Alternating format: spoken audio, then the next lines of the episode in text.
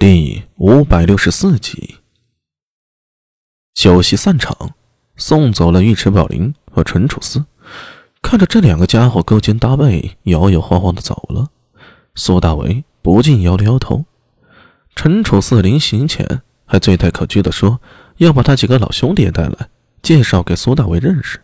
不过被尉迟宝林给揭穿了，八成啊是看上苏大为酿的酒了。陈楚四脸皮倒是挺厚的，不但没有否认，还哈哈笑着夸苏大为酿的酒乃是一绝，下次应该多酿一些，让他带回去给老爹尝尝。他这是吃完了不算，还想打包呢。苏大为苦笑了一下，对这陈家人的行事风格算是有所了解了。不过平心而论，陈楚四这人还真不错，粗中有细，不惹人讨厌，而且还挺讲义气的。平时有事找他，绝不推辞。在金油灯的生意上，陈楚四也没少出力。从长安出去一路上，也亏了他不少关系，打点上下。哥，聂苏的声音将苏大伟从思绪中唤醒，回头一看，看到聂苏怀里抱着黑猫小玉，快步跑了过来。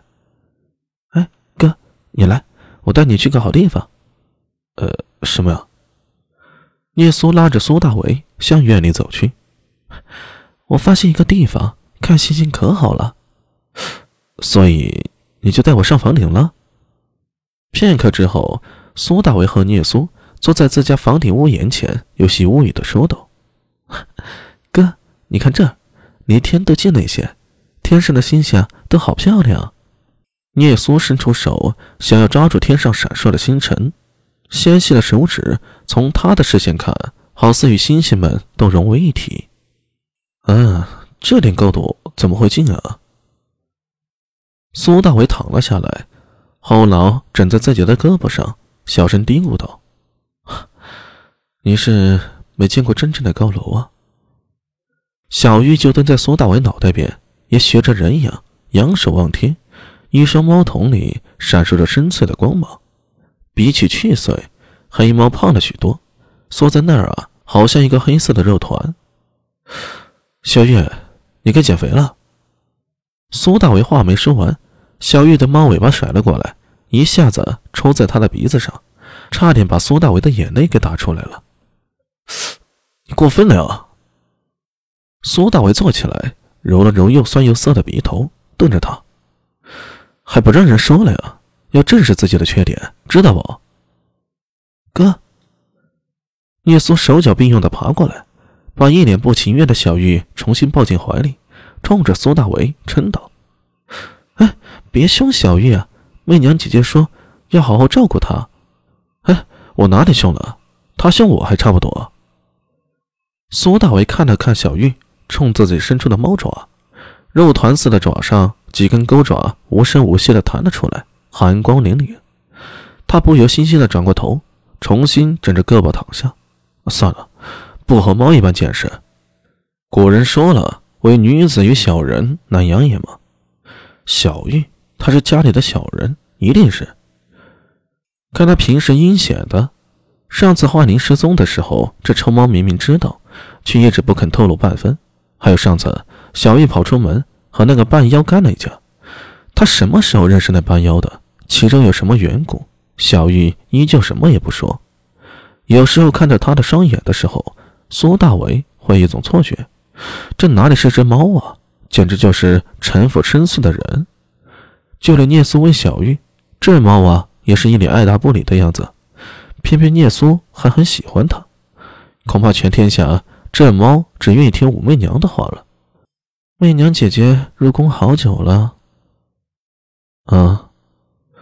我听阿娘说，媚娘姐姐有身孕了，是不是快要生了呀？不知生孩子痛不痛啊？想到媚娘姐姐要有了孩子，感觉好神奇啊！哎，女孩子家家的，不要老想这些古怪的问题啊！苏大伟忍不住打断他了。要是无聊的话，快跟阿娘学点针线活。哼，才不要！上次听你说学针。结果把人家手指都扎疼了。聂苏向着苏大为伸出食指：“你看，你看，好好好，不学针线，还可以学点别的吗？那你带我学破案呢？呃，这这可不行，整天待在家里啊，人家会闷的嘛。聂苏屈起双膝，将小玉放在膝上，自己的下巴压在小玉毛茸茸、胖乎乎的背上，他的腮帮子鼓了起来，好像真的生气了。见他这副模样，苏大为不禁有些心疼。平日里自己不许他出去，他就只能在家里和黑三郎、小玉玩，时间久了会憋出病来的。要不我找时间带你和阿娘出去踏青？哎，真的？聂松猛地抬头，两眼闪动着光，一脸惊喜。真的，真的，哥哥答应你，不过要等到我有时间。